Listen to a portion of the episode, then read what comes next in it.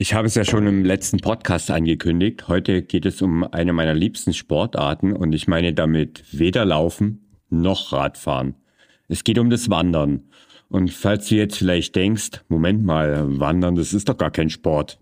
Tja, dann lade ich dich gerne mal zu einer Tour mit mir in den Bergen ein.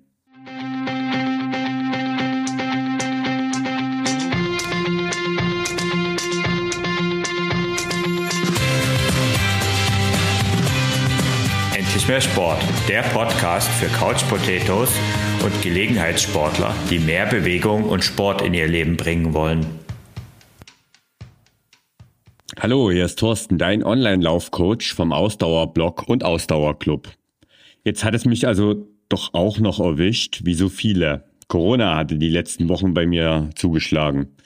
Zum Glück nur mit leichten Symptomen, so dass ich dachte, dass schnell alles nach ein paar Tagen Quarantäne oder wie man heute sagt Isolation überstanden ist. So ganz stimmt es aber leider nicht, denn ich habe nach acht symptomfreien Tagen eine erste kleine Radrunde gedreht und prompt einen kleinen Rückfall erlitten. Deshalb hört sich vielleicht heute meine Stimme ein wenig rauer als sonst an, aber vielleicht kriege ich das auch mit der Technik irgendwie am Ende rausgefiltert. Ein Geständnis zu Beginn. Ich muss mich nämlich korrigieren. Regelmäßig erzähle ich nämlich hier im Podcast oder auch, schreibe es auch im Ausdauerblog, dass Laufen die natürlichste Bewegungsform des Menschen ist. Das ist aber nicht ganz richtig, denn evolutionär gesehen ist es das schnelle Gehen. Schnelles Gehen, also in Form von Wandern zum Beispiel oder eben anderen Ausprägungen wie Nordic Walking, das ist ein ultimativer Fitnessbooster, allerdings einer mit einem nun ja etwas ramponierten Ruf, um das mal so auszudrücken. Das ist doch kein Sport und außerdem ätzend langweilig. Hört man da nicht selten in Gesprächen über das Thema Wandern. Ich habe es ja eingangs bereits erwähnt.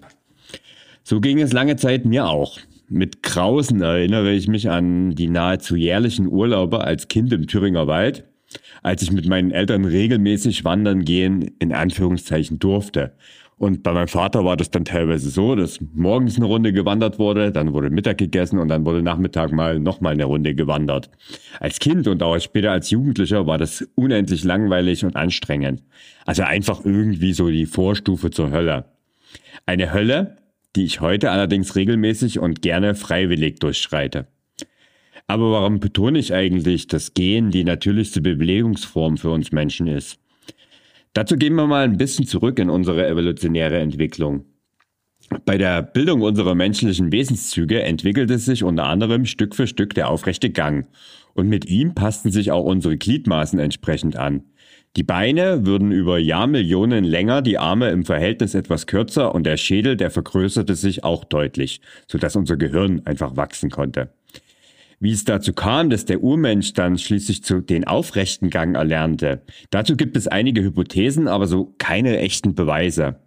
Eine der Hypothesen besagt dabei, dass die Urmenschen durch den aufrechten Gang größere Strecken schneller und auch effizienter zurücklegen können und konnten. Dadurch war man nicht nur sicherer vor wilden Tieren, sondern konnte auch selbst besser, weil eben auch ausdauernder sammeln und jagen. Der Mensch der ist nämlich lange natürlich nicht das schnellste Lebewesen auf dem Planeten, aber, und das ist das Spannende, er ist das ausdauerndste. Also der Mensch ist das ausdauerndste Lebewesen in Sachen schneller Fortbewegung. Und der aufrechte Gang, der verschafft uns, neben der Fähigkeit eben effektiv zu schwitzen und damit den Körper zu kühlen, das ist ein ganz wichtiger Fakt, der aufrechte Gang, der verschafft uns die Möglichkeit, über einen enorm langen Zeitraum zu gehen, beziehungsweise auch zu laufen. Und das mit einer Durchschnittsgeschwindigkeit, die es ermöglicht, kurzzeitig eben schnellere Tiere, also selbst wie Antilopen oder Zebras, auf diese Art und Weise in den Tod zu hetzen. Genau das haben nämlich unsere Vorfahren gemacht. Klingt vielleicht grausam, aber das, genau das hat eben den Erfolg gebracht und das legte auch den Grundstein für die menschliche Entwicklung. Auf diese Art und Weise hatte der Mensch einen Aktionsradius von etwa 20 bis 30 Kilometern und legte dadurch bereits in der Steinzeit gehend täglich etwa die, eine Marathondistanz zurück. Davon sind wir natürlich in unserer modernen Welt meilenweit entfernt und deshalb ist es trotzdem so wichtig, dass so viel wie möglich gegangen wird. Also dass du einfach so viel wie möglich Schritte machst oder eben regelmäßig wandern gehst. Dieses ausdauernde Gehen das entspricht so mit unserer Natur und wo kann man diese Besinnung auf das Wesentliche eigentlich besser spüren als auf einer langen, ausdauernden Wanderung. Doch ist das Ganze eigentlich auch gut für unsere Fitness? Wir sind schließlich hier in einem Fitness-Podcast. Wie gesagt, viele zählen Wandern nicht als Sport. Und ich finde, das ist falsch. Wandern stellt eine gemäßigte Form von Sport dar. Also soweit ist klar, es ist eine etwas gemäßigtere Form von Sport. Und wenn du es aber über mehrere Stunden ausführst, also du nicht den Spaziergang, der vielleicht mal eine halbe Stunde oder Stunde ist, damit in Verbindung bringst, sondern eher von mehreren Stunden sprichst, dann ist es eben sogar ein gutes bis sehr gutes Ausdauertraining. Der Kalorienverbrauch liegt zum Beispiel beim zügigen Wandern in bergiger Gegend, also wenn du vor allen Dingen noch dazu in Bergen unterwegs bist, um 20 Prozent höher als zum Beispiel bei Radfahren. Und die Hügel und eben auch die Berge, also gerade wenn du in hügeligen unter äh, Gegenden unterwegs bist oder später dann auch mal in höheren Bergen, das sorgen auch für ein effektives Intervalltraining. Also bergan geht der Puls einfach deutlich höher, bergab ist er dann niedriger. Und das ist einfach eine gute Sache, wenn es darum geht, deine Grundlagenausdauer zu erhöhen und vielleicht damit sogar ein bisschen abzunehmen. Und dabei ist eben Wandern, Gehen und alles, was in diese Richtung geht, mehr als nur ein Geheimtipp. Und auch wenn du sagst, naja, Moment, ich will aber eigentlich als Jogger fitter werden oder als Läufer und Läuferin fitter werden, auch da profitierst du von einer oder von der einen oder anderen Wandertour. Vor allen Dingen, wenn du Laufeinsteiger bist. Denn wenn deine Kondition noch nicht so gut ausgeprägt ist, dann bist du oft nicht in der Lage, mit niedrigem Puls, was eben die Grundlagenausdauer besonders fördert, mit niedrigem Puls zu joggen. Und wenn du das nicht schaffst, dann ist eben eine gelegentliche Wandertour, wo eben der Puls dann in diesem Bereich ist, die perfekte Ergänzung, um eben deine Kondition Stück für Stück zu verbessern. Es gibt aber auch bei der Sache einen Nachteil. Erst wenn du mehrere Stunden am Stück unterwegs bist, zeigt sich der Effekt auf deine Kondition. Also das ist so, du, ich habe es vorhin schon erwähnt, eine halbe Stunde spazieren gehen, eine Stunde spazieren gehen, ist schön und gut, ist auch wunderbar und jede Bewegung ist besser als keine Bewegung, aber letztendlich hat das kaum einen Effekt auf deine Kondition. Also ein einstündiger Spaziergang erhöht deine Kondition noch nicht wesentlich. Naja, und wenn du denkst, dass deine Laufperformance durch ausgiebige Wandertouren besser wird, dann muss ich dich auch leider enttäuschen. Denn sobald du ein gewisses Fitnessniveau erreicht hast, sind die Bewegungen zwar ähnlich, aber eben nicht gleich, so dass du eben nicht schneller oder auch länger joggen kannst, nur weil du lange Wanderungen unternimmst. Wandern ist aber noch aus vielen, vielen Gründen besonders attraktiv. Und einer der Gründe ist das, was ich eingangs als Kind oft als ähm, ja, ätzend empfunden habe und als unendlich langweilig empfunden hat, diese Eintönigkeit. Aber gerade in unserer schnelllebigen Zeit, die wir ja gerade haben, ist eben diese Eintönigkeit beim Wandern eine perfekte Möglichkeit, deinen Geist zu beruhigen und dabei eben trotzdem noch etwas für deinen Körper zu tun. Das ist eigentlich optimal. Also das solltest du unbedingt ausprobieren. Denn viele sprechen ja davon, ab und zu mal zu beschleunigen, entschleunigen, nicht beschleunigen, sondern eben entschleunigen. Und diese Entschleunigung ist ja in aller Munde, ne? Und dann gibt's halt solche Dinge wie Yoga und so weiter, die das alles fördert, ähm, autogenes Training und was es alles gibt. Aber oftmals ist es so, wenn du einfach mal rausgehst und eine Runde wandern gehst, machst du das automatisch und tust trotzdem noch was für deine Fitness dabei. Und besonders in den Bergen merkst du das, wenn du dann äh, etwas Ruhe einkehrt. Also wenn du dann auch mal wirklich die Umgebung wahrnimmst und einfach dort spürst, wie dein Geist sich gleichermaßen beruhigt, wie du eben etwas für deine Fitness tust. Ich muss ganz ehrlich sagen, ich wandere besonders gerne in den Bergen und da besonders von der Jahreszeit her im Spätsommer und im Herbst. Also Sommer, Spätsommer und Herbst ist eigentlich die perfekte Zeit, um in den Bergen zu wandern. Im Frühjahr ist es oft noch so, dass es da zumindest in höheren Bergen noch ziemlich lange Schnee gibt. Also wenn es denn mal wieder Schnee gibt und wenn es mal ordentlich Schnee gibt in dem Winter, ist es ja oft so, dass es bis in den frühen Sommer anhält und dadurch erst diese hohen Berge eigentlich erst im Sommer begehbar sind. Ja, und das hält dann oft bis in den Spätsommer. Im Spätsommer ist dann die beste Zeit und im Herbst auch noch.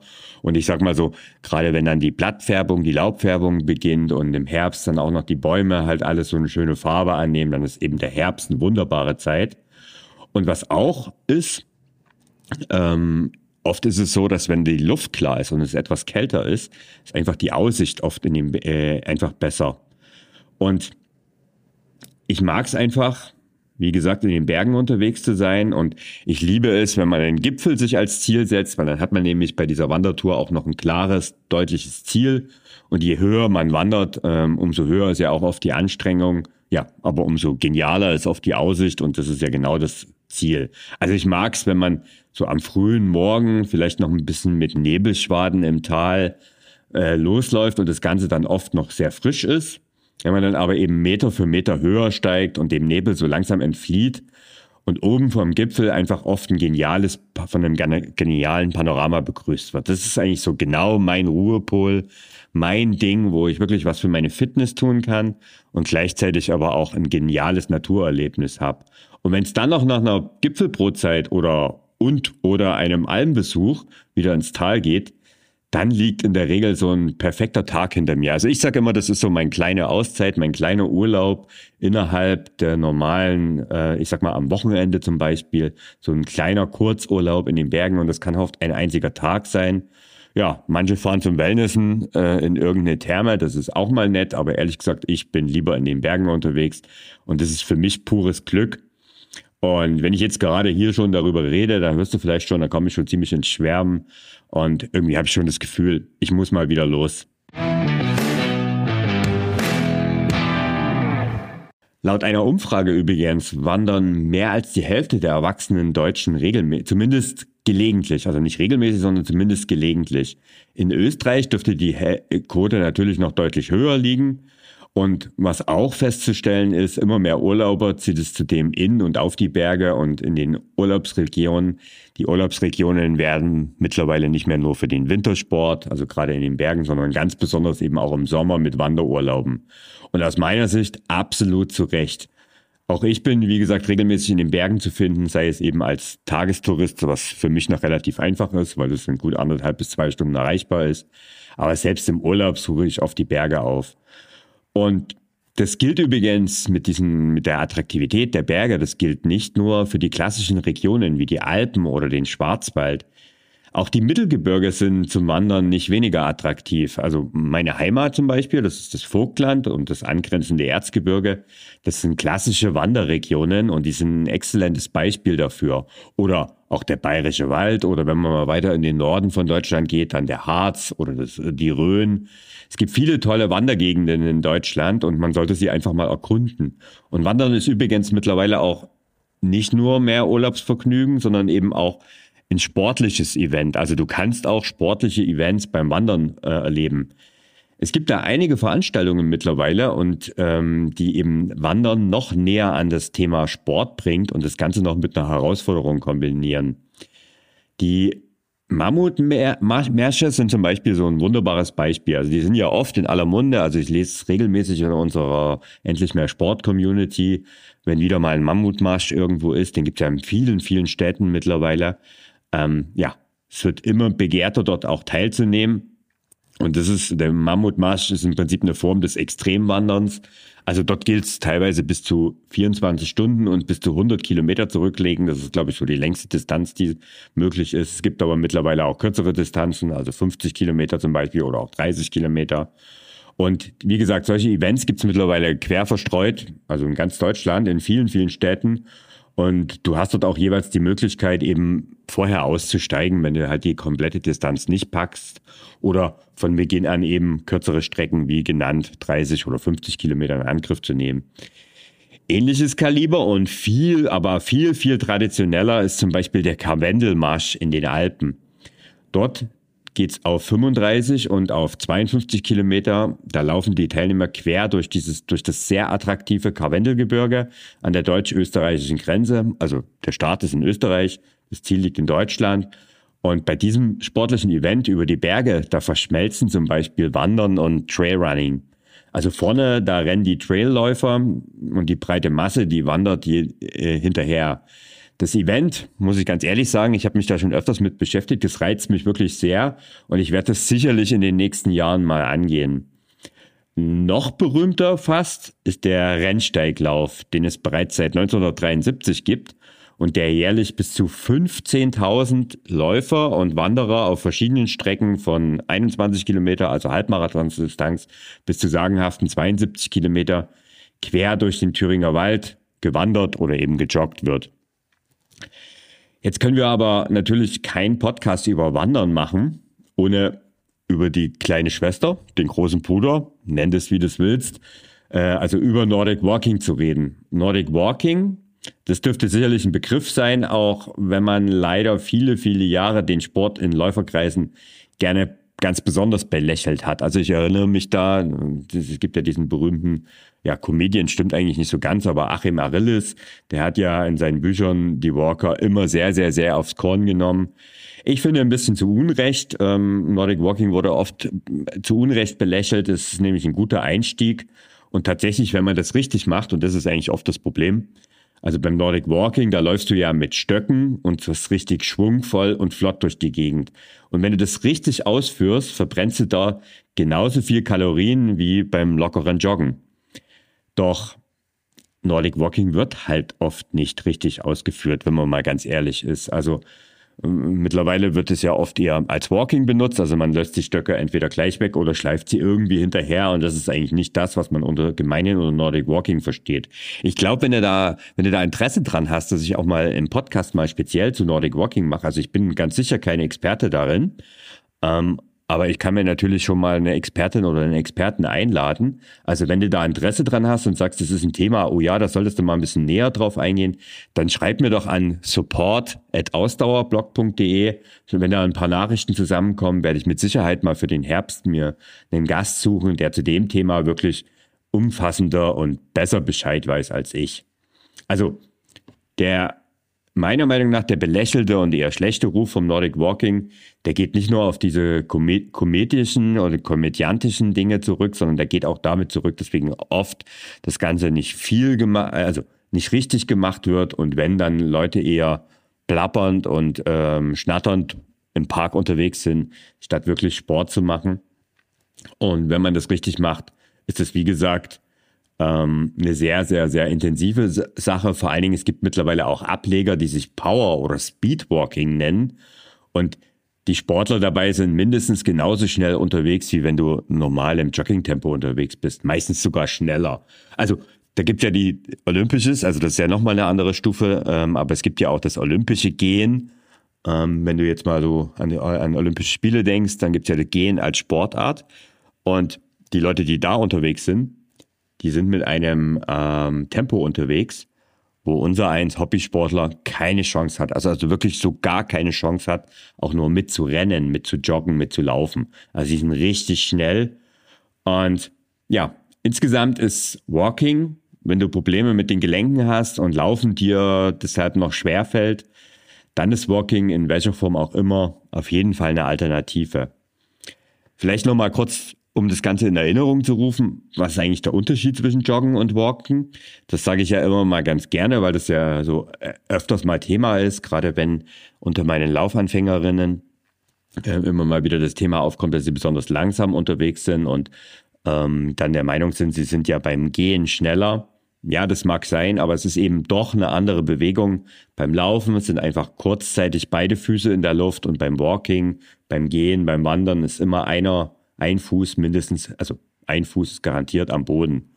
Und wenn ein Fuß immer am Boden ist und nicht auch nur, sei es nur auch einen kurzen Moment in der Luft, dann verringerst du eben auch die Belastung auf Gelenke und Bänder enorm und das ist eben eine der Vorteile, die das Ganze hat.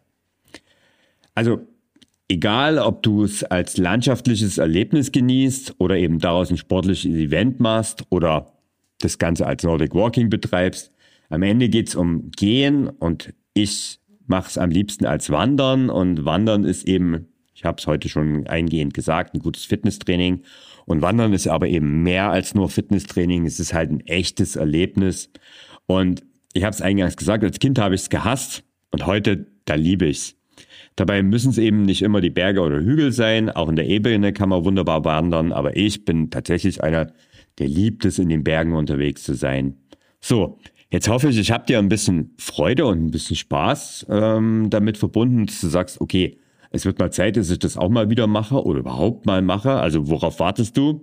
Geh doch einfach mal wieder wandern für deine Fitness, aber eben auch für deine Seele. Also für dich. Ich sag viel Spaß dabei und danke, dass du heute im Podcast dabei warst. Bis zum nächsten Mal. Dein Torst. Ah, nee, Moment. Ganz zum Schluss noch ein Hinweis. Mittlerweile kann man den Podcast auch bei Spotify äh, mit Sternen versehen. Bei Apple kann man das sowieso schon. Und ich würde mich riesig freuen und du würdest sehr viel Gutes für den Podcast tun, wenn du bei Spotify den Pod Podcast hörst oder auch bei Apple Podcast oder in deinem Podcast-Player, wo auch immer du äh, das Ganze anhörst. Wenn man dort den Podcast bewerten kann, wenn du dort eine Bewertung hinterlegst, hinterlässt, gerne fünf Sterne, das würde mich riesig freuen, aber eben gerne auch weniger, wenn du der Meinung bist, der ist nicht ganz so gut. Ähm, es ähm, würde mich riesig freuen und noch viel cooler wäre es, wenn du vielleicht auch eine kleine Rezension und einen kleinen Kommentar schreibst. Bei Apple Podcast kann man das auf jeden Fall. Also ich hätte da echt eine große Freude dran. Du würdest mir da einen großen Gefallen mit tun. Ja, und damit ist Schluss für heute. Bis zum nächsten Mal. Vielen Dank, dass du dabei warst. Dein Thorsten.